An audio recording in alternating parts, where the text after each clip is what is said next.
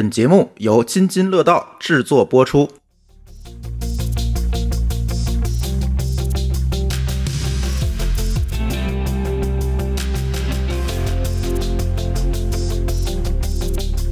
各位听友，大家好啊！这是科技乱炖，这一期我们聊一聊终于赔了钱的抖音。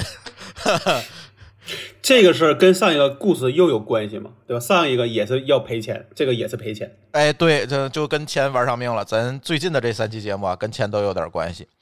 什么事儿呢？这个抖音上啊，突然出现了很多这个关于《云南虫谷》这部电视剧的二创视频。嗯，什么叫二创视频呢？我相信大家在抖音上都见过，就是五分钟看完一部剧啊。呃，这这种。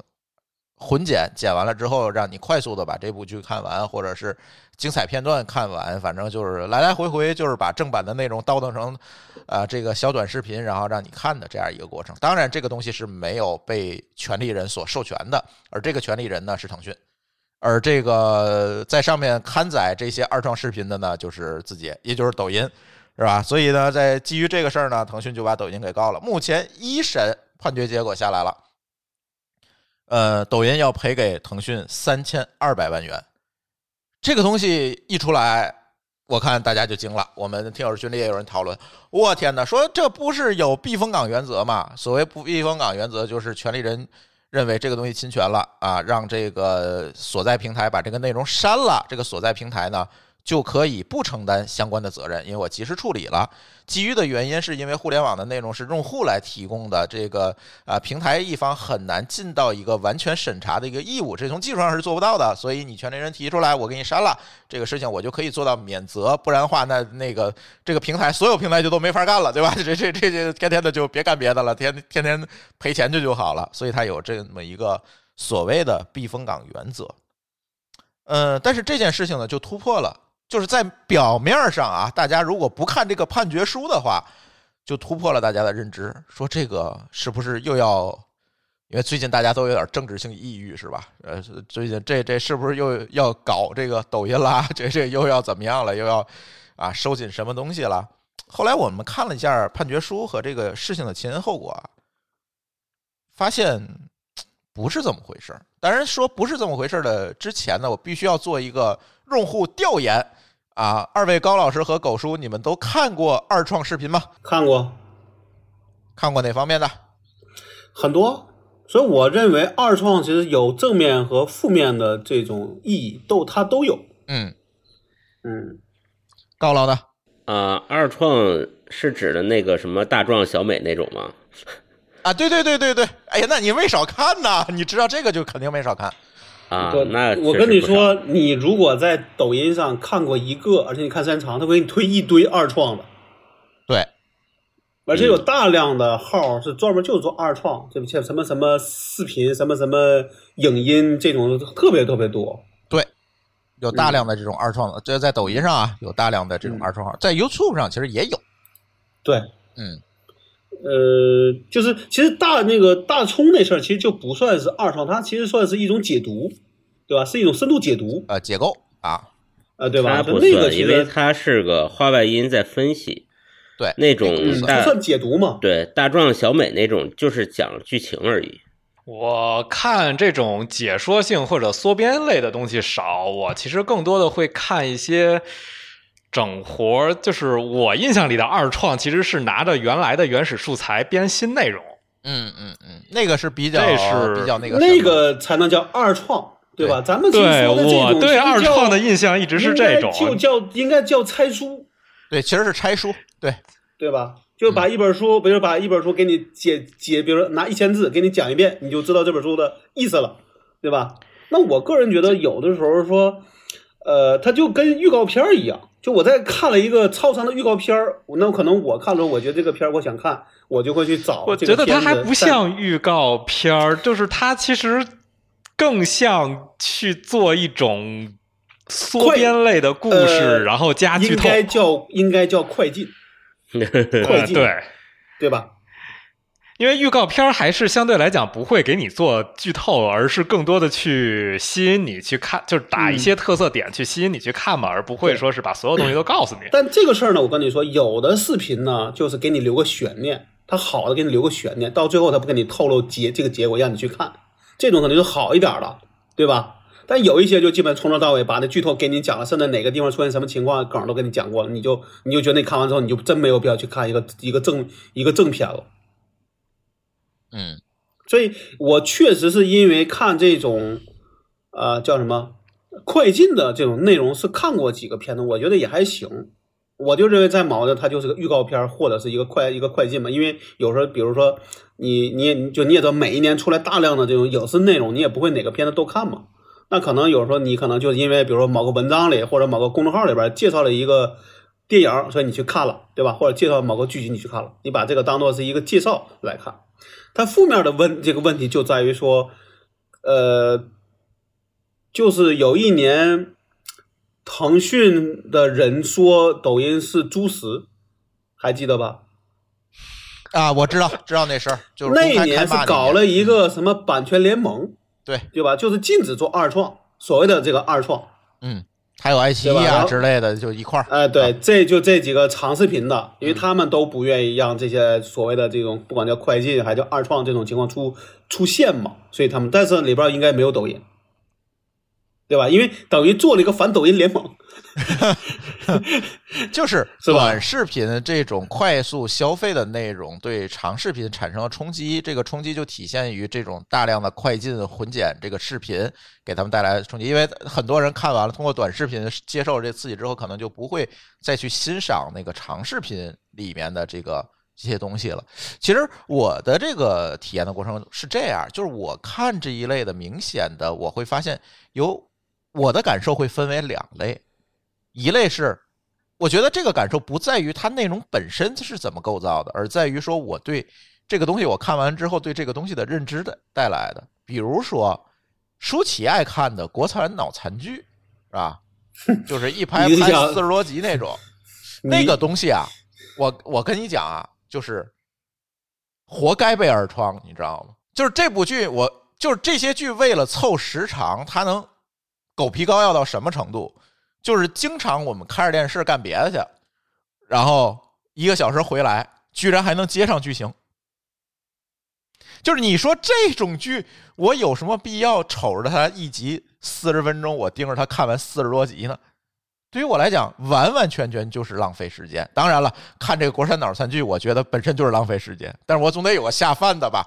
但是问题是在于，我这顿饭 吃的就也不是这么舒服，所以这是一类。还有一类的二创，还有一类的二创呢，它可能更多的集中在一些高质量的电影上，可能会这种二创，我有时的会在抖音刷到，但是也有的时候，这种即便是它透露了里面很多梗，我也愿意回去把这部电影看完，因为我觉得它是一个高，通过这个二创的内容能够了解到，哦，OK，它是一个高质量的内容，我更愿意说回去我把这部电影从网飞上啊等或者其他地方，哎，我把它看完，也有这一类的，也很多，所以我觉得，嗯，怎么讲这个？咱先抛开侵权的这个问题不谈哈，就是国产的这些电影也好，电视剧也好，咱们能不能把内容质量提高提高？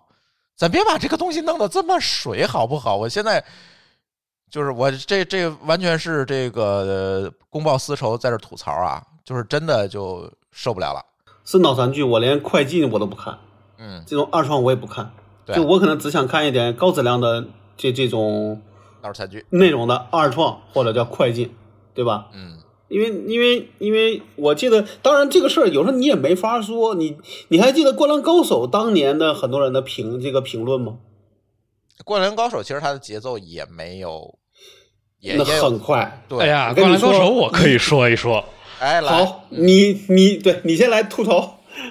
对《灌篮高手》的动画，当时为什么是没有拍完呢？是因为井上雄彦觉得动画拍的太烂了，嗯，不让拍了。你们这么拍就是在毁我的作品，不让你们接着拍了。然后这部片子是属于你快进个两倍看都问题不大的一部片儿，也不知道什么时候可能会翻拍吧。一直呼声翻拍的呼声很高，但是肯定不会随便拍。年底剧场版，啊，那挺好，那重新好好拍一下，其实是挺好的东西。但是动画比漫画的水平真的是低的太多了，这件事情是我要说的。其实我跟你说，我其实这个就《灌篮高手》动画片我没怎么看，我看的不多。但是我记得当时有人吐槽过，说一场比赛能拍 N 集对，N 可能大于五、啊对，对是，对吧？对然后这这这个正在比赛呢，突然就去闪回了，对吧？对对对对，这种事儿，我也觉得确实这种片你就不太想看了。你哪怕你顶着《灌篮高手》的名义，你也不太想看，你可能更只只喜欢听那个主那个主题曲。哎对，就是他其实当时确实动画火过一阵，但是就动画以日本动漫的平均水准来讲，《灌篮高手》的动画拍的水平是中等，就中等吧，中等偏下一些吧。画风可以，但剧情确实太拖沓了。所以这种片子，那可能我真的就没有神，可能本来时间就紧张，怎么可能去看一个特别拖沓的一个事儿，对不对？对，对，这个片子就好多问题，就我就不细说了，这个太对，吐槽时间完毕啊！吐槽时间完毕啊！这个不管怎么说，就别管咱对这个国三岛全剧《甚至灌篮高手》怎么看，这个抖音这次二创呢，确实这个侵权，我觉得是实锤。就是你做这个内容，咱先不说抖音哈，就这些作者做这个内容，你心里是怎么想的？你脑子里是怎么转的？对吧？这个都摆在明面上，你你你怎么想的？想图捷径这这个想法，对吧？它就摆在明面上，就是这么一个事儿。不然的话，也不会有大量的号专门做这个，甚至在下面还标上收徒啊，我要收徒弟，证明这个事儿是有利可图的，对吧？我自己不需要做更多的事情，我拿过来一个现成的影视，有大量的影视剧资源，我剪吧剪吧，我就当成自己的东西发出去，获取流量，在里面这个号养熟了，我就带我就改个名字带货去了，对不对？这这。这或者卖掉，对吧？给就就现在这个这这种 灰色地带是实在是太多了，所以当然了，这次就是说有人讲到，那这个东西难道不适合避风港原则吗？为什么抖音它确实是啊？腾讯提出来一个这侵权了，我就删了；提出来一个侵权了，我就删了。在这种情况下，为什么就又不适用避风港原则，让抖音赔了三千二百万呢？这件事情，请我们几个人里唯一还学过两天法律的某高老师给大家讲讲吧。哎呀，那个行吧，说说避风港原则吧。哎，刚才朱峰其实也提了两句啊，就是说平台，因为它这个平台不一定能很快的把所有的内容搞定，对吧？嗯所以对于内容发生侵权呢，就会有一些对平台的豁免啊。所以，但是这块呢，可以简单的说说避风港原则，其实它是有一个范围的。首先，避风港原则它其实解决的是著作权，当然这次事儿也是著作权啊，但是大家不要把它联想成任何形式的侵权。比如说你在美团外卖点个东西吃坏肚子了，其实它是没有避风港的啊，对，啊。你你店家虽然有问题，但是美团其实也有问题，就是虽然它是是平台，就好比你打滴滴，为什么滴滴这个司机把人呃抢了，出了什么刑事责任，那滴滴也要赔钱呢？这是一个道理。就是首先，其他类型的侵权是没有避风港原则的。对，个这个必须要明确啊，对，因为好多人在这里有混淆。对，然后第二个是避风港原则，最开始出来的时候是给谁设计的？其实是给这个 ISP，不是 ICP。就是咱们都知道，这个咱们现在网站有个 ICP 证啊，没事儿还得备案或者是弄证。但其实还有一种叫 ISP，就是以前做托管的这种服务商。嗯，就比如说他买了一堆服务器，然后租给老高，老高在里边开了个论坛，这论坛里边盗了版。那这个因为早期啊，最早这些论坛都不是一个呃现代意义上的公司，就像天涯论坛，我怀疑它最早也是个前现代的运营的组织，就是它还叫站长呢，它不叫这个董事长，对吧？嗯那这种情况呢，他很有可能被侵权的人告到去告这个 ISP 了，就是我提供服务器和带宽的这家公司。那 ISP 他说我这事儿我哪知道啊，对吧？我也不知道人家在服务器上搞的啥，所以这个避风港是最早给他们设计的。后来呢，被引用到了搜索引擎，因为搜索引擎是一个大面积的爬取，它爬到什么奇怪的东西，被告了，他也可以说我这是机器在做的，我可以删啊。但是放到抖音这儿，我觉得就有点牵强了，哎，因为实际上避风港并不是给这个 UGC 内容去去避这个风的。啊，抖音呢其实是用户自己上传的，然后抖音自己又有各种各样子的推荐算法，也不是躺在那儿就是用户传什么你就能看什么，嗯甚至它其实还会做很多它自己的版权的筛选。对，甚至它是有一些推广资源的倾斜的。对，举个例子，我曾经我记得我有一次出去玩儿，有一帮人在那儿跳广场舞，我就录了一段，我想发个抖音，结果发不出去，就是因为那个广场舞的背景音乐是有版权的，嗯，所以所以它其实从技术上能够检测出来。对，而且它好几千人呢，对吧？嗯，这个，呃，几千人你可能说少了，说少了。嗯，嗯，对，就是我觉得这个这些检查出来侵权内容对他来说绝对不是技术障碍嗯啊，我们甚至都可以认认为就是他想不想的问题。嗯，，对，选择性执选择性执法，对，第二个是呢，当然大家也不用这个，尤其是刚才说了避风港原则的范围啊，就是包括对于呃法律不允许出现的内容，就是违法违规的内容，其实也肯定没有避风港原则。就是你不能说我这儿被被人写了一条什么什么反动标语，我平台没责任，你要抓抓人去，我可以删，这个事儿也不适用。这还跟刚才一样，就是它不是著作权，避风港只适用于著作权的这种这种侵权。嗯所以这次啊，回到这次这个，今天我还看到另外一个词一个词汇，叫做叫做什么什么红旗原则还是红旗原理来着？啊，这个原则吧什么什么原则？他的他的意思就是跟避风港原则是相对的，哦，意思就是说，这个侵权内容在你的平台里像红旗招展一样吸引人注目，就已经达到了不可忽视的情况，那你就不能援引避风港原则了。就是因为我我从人情世故或者从公序良俗的角度，我认为你一定知道，嗯，这有一种对，那这次云南冲股这个事情显然就符合了你说的这个原则，因为从判决书上来看，腾讯的举证里面不是不仅仅是说这些侵权的视频存在于抖音平台上，而是说除此以外，抖音还为这些侵权内容提供了很多推广资源，比如热搜榜啊，这个热热热门内容的标记。然后这这个等等一系列的，就是在算法之外的这个热推推荐的资源，那这就正好符合你说的这个红旗招展的这个这个状况啊，就来炸我吧，是吧？对啊，它其实有点像这个民事里边的一个原则，就是我从常理推断你是知道的，虽然说你你你不承认，嗯但是我不需要你承认。就好比说，你桌子上有个饭，你吃了，你不承认你吃了，但我发现你饱了，那这事儿就是你吃的。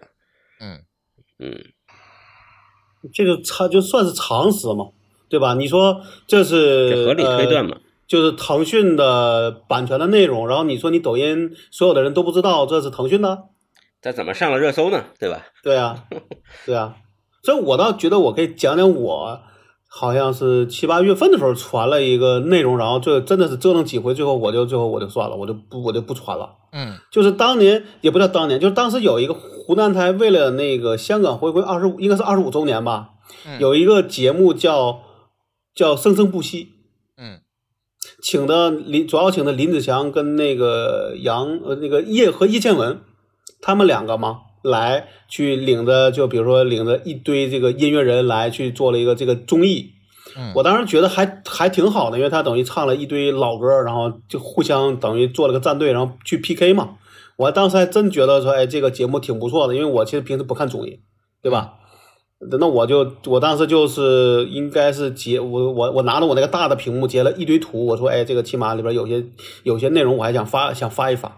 好，我发上去之后，啊、应该是十分钟就给我说你这个东西叫叫叫什么，反正给我拒了。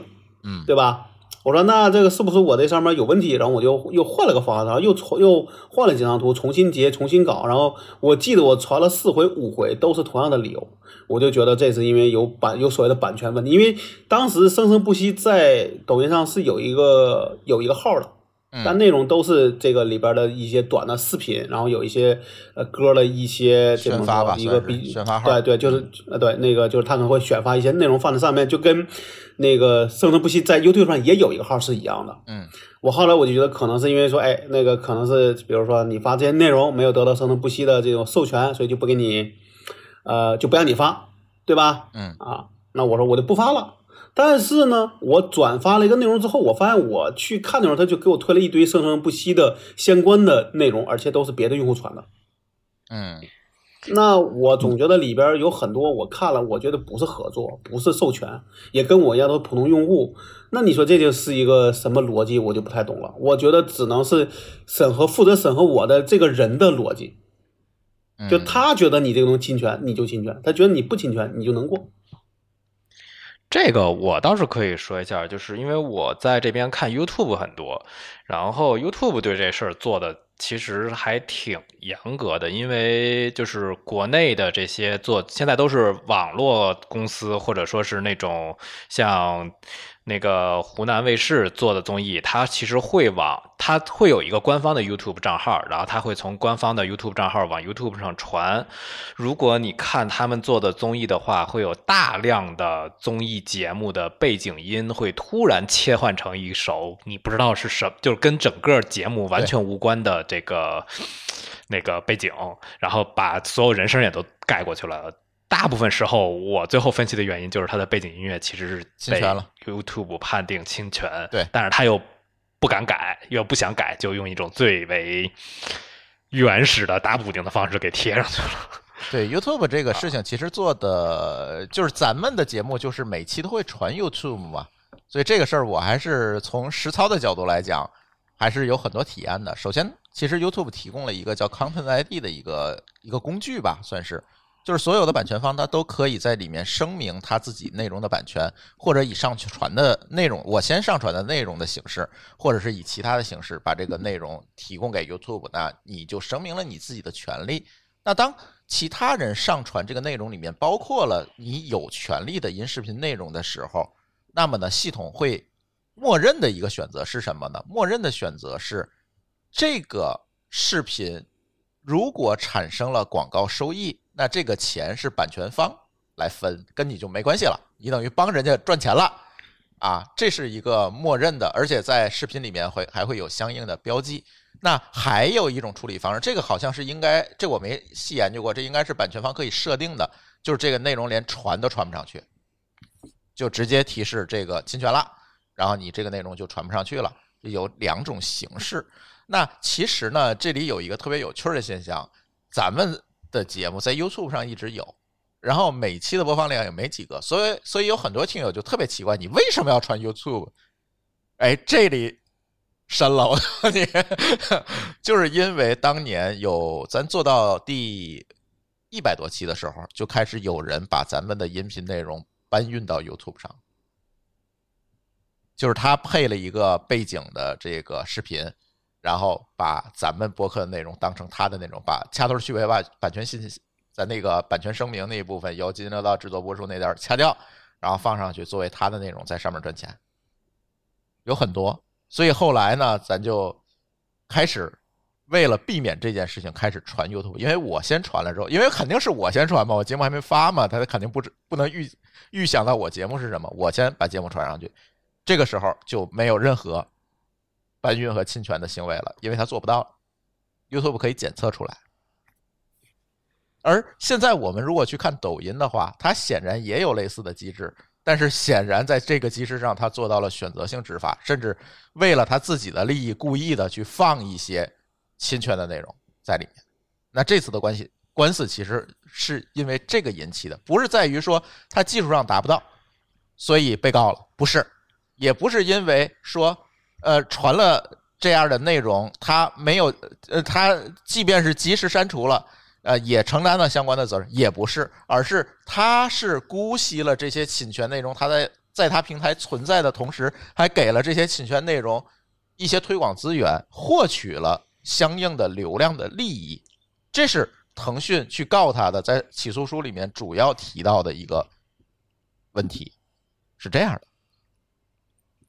我想吐个槽，嗯就是因为说到侵权这事儿了，就是国内的综艺其实大量的背景音乐或者效果是侵权的其实都是侵权，对，都是侵权的。哪怕 YouTube 没检测出来，也有大量的，就是 YouTube 没有检测认为侵权的那些，也有大量的是侵权的。没错，其中以其中以《银魂》和《梁宫》为重灾区，没错，就就奇了个怪了，这帮综艺为什么就这么喜欢从这两部动画里面找背景音乐？是因为就现在这帮人都开始在主力的剪辑岗位上就大量使用这些片子吗？对这个，曾经我们在私下聊天儿，跟其他播客主播聊天的时候也提到过这个问题。因为现在有很多播客也用背景音乐嘛，然后它经常会被那个出现这种侵权的问题，被喜马拉雅等等这些版权管理比较严格的平台下架。然后他们就问，就问我这个问题：为什么他们综艺能这么干？我竟无言以对。你作为一个 国家的媒体，你居然他这个这明目张胆的去侵权，而且你不会不知道这不是侵权，你传 YouTube 的时候为什么会知道你给他静音呢？就是这个版权的大环境是挺明目张胆的。我觉得这个版权大环境就得多几个两三千二百万来。现在还有很多人给抖音喊冤啊，现在其实这种版权侵权，很多时候就是因为你惩罚的力度太轻了，对，对吧？比如说我这个拿你的这个这个，比如说拿你的内容，我可以挣十万块钱，你罚我一万块钱，我给你，我再给你一万，我再侵权一次行不行？嗯，这个梗不就是原来说的吗？我吐口痰，对吧？嗯，你罚我五毛，那我给你十块，啊我我对你不用找了。那我觉得就有时候就不能太轻，真的可能像美国一样，你要罚他倾家荡产，他现在再也不敢了，可能才行。这个原创的事儿就是非常的奇怪，就比如说某高老师遇到的那回，对吧？他的内容被别人拿去做了原创，然后他自己就很无奈的变成了被这个下架的内容了。对啊，某高老师就逼着自己来那个公众号是吧？这个某高老师来讲一讲。啊，我那次是就是我的 blog 嘛，就是大家我们之前在其他的之前节目里提过，就我写一博客，有一篇文章呢，我发了以后，大概十分钟之后就被另外一个人发到他的公众号上了，标了原创了。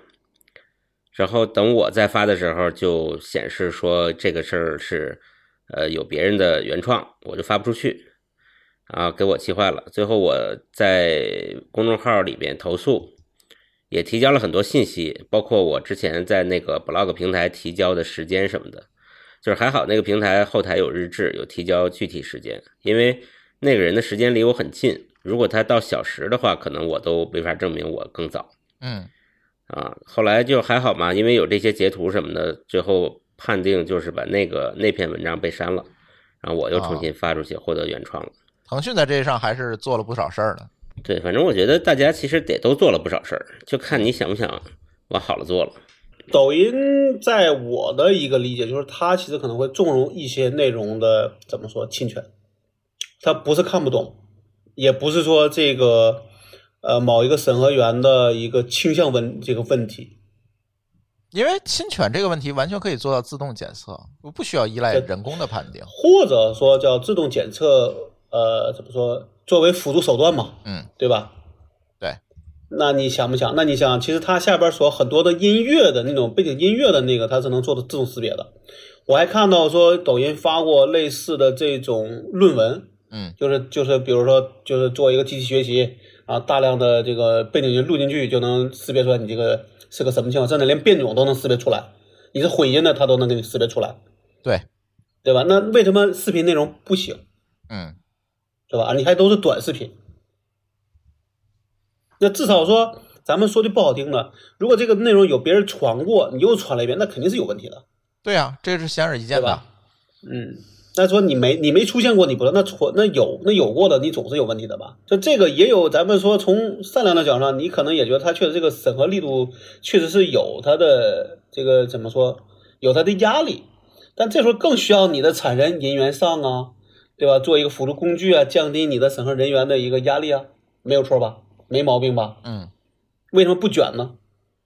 而且我，而且我猜测呀，抖音里边运营的团队肯定有这么一个 KPI 或者是 OKR，就是它的内容的丰富度。比如说，它它对某一个类型的视频可能非常渴求。我嗯就举个例子来说，你知道很多的抖音上面这些修理啊、翻新啊，这视频其实都是从 YouTube 上偷的吧？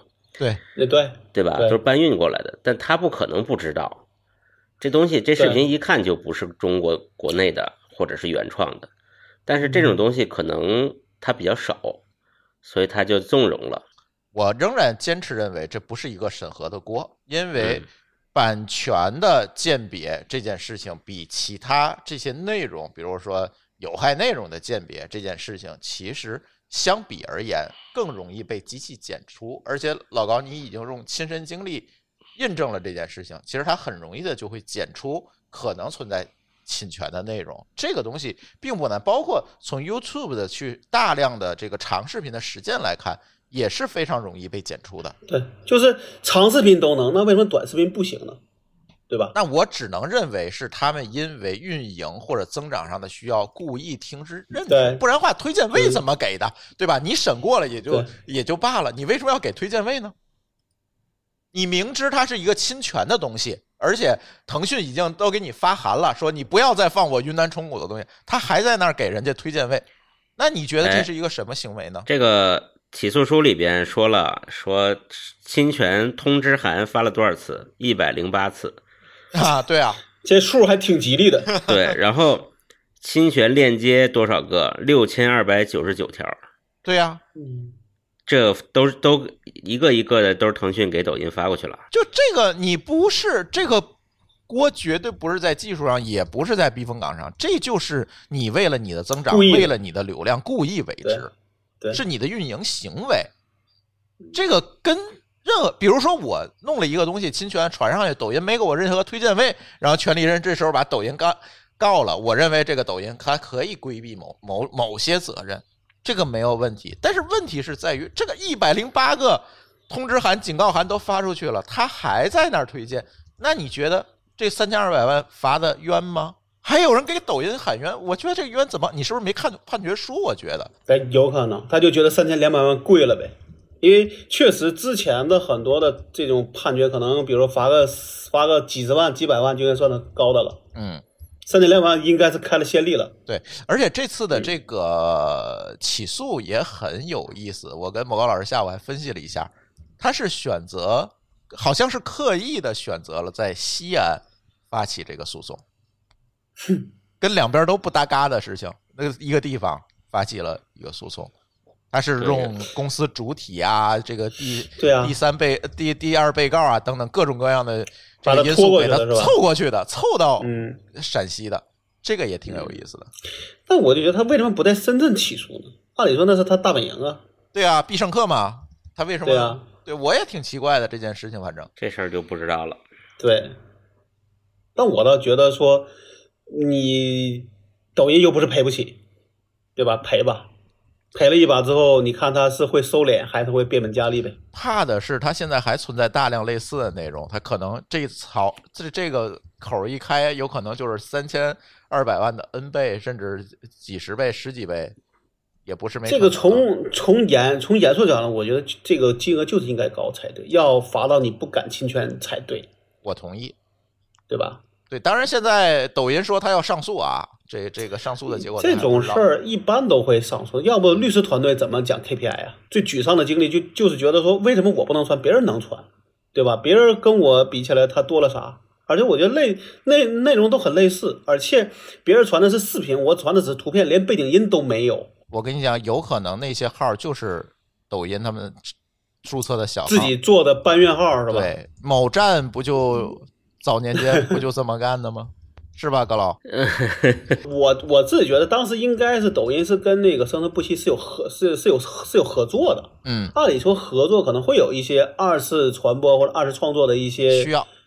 呃需要，那我觉得那你就应该，而且那时候正是最火的时候，那其实对于用户来说，主动传应该是好事儿，对吧？嗯，但是我就觉得我那个当时被拒的，我就觉得莫名其妙，哎，反正对，反正你也是个案了，因为你不也不是经常去传这个内容，所以这个单独的个案，咱到底到底怎么分析这个原因，好像也不太好说。当然，我也不知道最后审核我的那人是个人还是个机器，对，没错，对吧？就是这个原因嘛，所以不知道。但是从这件事情上，我今天想讨论还是这个版权问题。这个就是包括最近跟这些主播聊，刚才不也提到了，就主播都觉得，哎呀，我们现在还小，我们现在播放量可能一集也就是一千个啊，就甚至几百个，好像不用考虑版权问题，没人找我，就这么着吧。然后就大量的这个侵权的背景音乐呀、这这这些东西就都用上。你跟他建议的时候呢，他只会吐槽这些平台为什么因为版权原因给他下架，而不是去考虑我是不是真的在这里有哪些地方做的不合适。哎，这个咱录一段，你可能不不想回答的。那嗯我们的这个背景音乐的版权是怎么搞定的？都是我花钱真金白银买的，好不好？那你这就给大家讲一讲呗，就算是一个普一个科普了。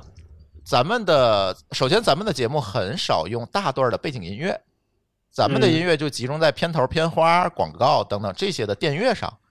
那这些电乐嗯我们都是通过这个海外的这个版权平台，我们去付费，嗯然后有的是租用，有的是买断这种形式，我们把它买过来，变成这个版权内容是完全合法合规的。然后呢，我们可以随便的在它授权的范围内就可以去用。比如说，你也可以商业化使用，比如你用它去做一个贴片广告都是没有问题的，都是可以用的。而且呢，这段音乐你传到 YouTube 上的时候，YouTube 会警告你说你这个侵权了。但是你只要把你的就是这个平台给你的那个授权的那 ID 贴到 You YouTube 的后台，马上这个授权就解除了，这侵权就解除了。明白？就是它有一个很好的一个沟通机制在里面，所以咱所有传的内容都不会有这个问题。呃，那我问个问题，他这个版买这个版权贵吗？其实不贵，一个月如果你就是呃大绝大多数都是非商业使用，就是录播客用嘛，就是它嗯这个大多数节目也没有商业的这个这些内容嘛，就是一个它专门有一个选项就是 podcaster 去用的这样一个授权，一个月好像十几美金、二十美金，也就是这样子。除非我有买断的啊，整个的成本吗？还是说一次买一买，比如说买一个背景音的它？是这样，绝大多数的情况下，就是你只要保证你是连续订阅的这个状态，就是你一直嗯在这个服务里面，你这个音乐就嗯可以一直在用。哦，订阅制是吧？对，它是订阅制，但是有部分的，比如它要求这段音乐你必须是那个，如果你商业使用必须要买断，那可能有买断的费用，那有的贵有的便宜，那就没法说了。嗯，反正你可以选嘛，吧对吧？我这个买我买我买不起，我可以买便宜的呀，对吧？对对对，所以它里边是不是还有一些像比如说咱们说的那种图片，有有很多是那种免免免费可以用的呢？无版权的音乐也有。也有大量，但是它就是没有这么丰富嘛，因为这个事儿还是一个可能选择比较少。而且音乐的创作门槛也相对比较高，就不像嗯图片，我刚拿相机拍一张，我就可以免费给大家用，对对吧？对音乐还是这个都是呃都是 PDC 了。对，所以在这种情况下呢，咱就是通过花钱买，我来解决这个授权的问题。包括咱现在去做节目用的软件儿，Adobe 的这这些软件，全是花钱嗯买的版权，没有嗯没有一个字节的盗版，咱可以这么说。好，我们已经版权自由了，是吧所以？好多朋友跟我讨论这个做播客的成本问题，然后我给他一拉单子，他就疯了。他说：“为什么这么多钱？”很多是版权费用。对，很多都是你要给到第三方的这种版权啊，包括软件授权啊等等这些费用。其实这些费用，我觉得是不贵的。这个无非就是一个你是不是觉得这件事情值得去做，为你未来的发展。在一开始就要付出。对你像 Adobe 全家桶的一个 license 的话，一个月，因为它现在也是订阅制的嘛，一个月可嗯能合人民币也就是四百多块钱，而且是全家桶啊，嗯，所有的功能都能用，所有功能都能用啊，也就是四百多块钱，而且你是可以为公司去工作去用，它明显的在明确的在版权里会有写。所以没有多少钱啊，你何必去冒着这个？当然，你也可以选择用一些开源的音频编辑软件，它是虽然不好用，但是也没有这些版权上的麻烦。但我觉得有些人是这样觉得，他觉得我这还没赚钱呢，我花的每一分钱他都觉得他亏了。唉是有这个问题。那天还有主播问我数据备份的问题，说我这个音频原文件剪完怎么存啊？我说你预算多少啊？对吧？他说两千块钱。我说两千块钱可能不太好推荐。我说你一集播客的制作成本你算过吗？可能都不止 两千块钱。你为了保护这么多的这个已经做出来数据，你只想花两千块钱，这个就是还是要算个账吧。就是要有个比例嘛。啊，还是吧就是这是一些固定的。一些投入，对吧？但是国内的公司就很少重视这个事儿，就就反正就都是黑不提白不提。这个又回到那个问题上了，大家对这种纯投入是没有太多的想法的，也没有预算。对，不信可以问问狗叔，他敢在公司电脑上装盗版软件吗？对，装不上的，装不上的。啊，装装都装不了是吧？那那我们问问一下毛高老师 啊。我们倒是没有控制得到装不上，嗯，但是我们有一个软件装在电脑上，就是它会采集很多系统信息，包括拍屏幕，哦啊，所以呢，一般我们也不干这种事儿。这个不是防盗版啊，这是防员工啊。这其实是 DLP 了，就是防数据泄露。但是因为从这个途径我们也采集过，因为这个这个这个 IT 也归我管嘛。这个我是知道的，就是从这个用这个途径，我们也采集过盗版的情况，并且去通知卸载的，但是没有到狗叔他们那么自动。我们是有权限，你要真的装是可以装，然后大部分的情况，如果你装了的话，跟高老说的那个情况是类似的，只不过这套东西是有一套自动化东西在后面跑。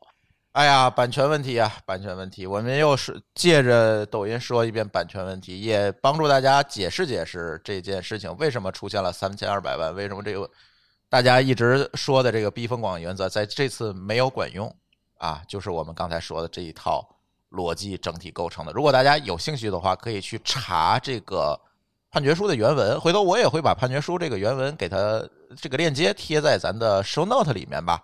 然后大家可以去有兴趣的话点点，特别长，那大家就点击看一下嘛，你们就大概就明白这里的道理是怎么回事了，不是这么简单，不是这么简单。很多人吐槽，不是这么简单。就因为我当时听过我们的律师讲过，说其实你真的这种知识产权类的赔偿金额，其实法官也是要担。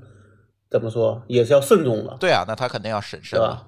而且金额越高越慎重，所以很多人他为什么他不愿意判判很高的金额，就是因为真判判的高了，然后比如说被上级法院打回来，这也很难看的。对啊，二审打过来这个比较难看。对啊，对啊，所以说这种事我觉得弄跑他跟这这个你真的能判这么多，理论上讲可能跟周边人都已经沟通过了才会这么判。这也是为什么他选择陕西的一个可能的原因。这就不知道。按理说，如果是真的说，比如说陕西敢判那么高，那其实深圳也能判这么高，是吧？哎，谁知道？咱们从从从从恶意的角度上讲，按理说这个这个关系一定是在深圳经营的更好嘛？这咱就没法说了，这都是猜测了啊，都是猜测了。嗯，是不是就跟老高之前遇到的那种问题一样？就是他为了防止对方管辖权异议，所以搞了一堆骚操作。刚才瞬间查了一下。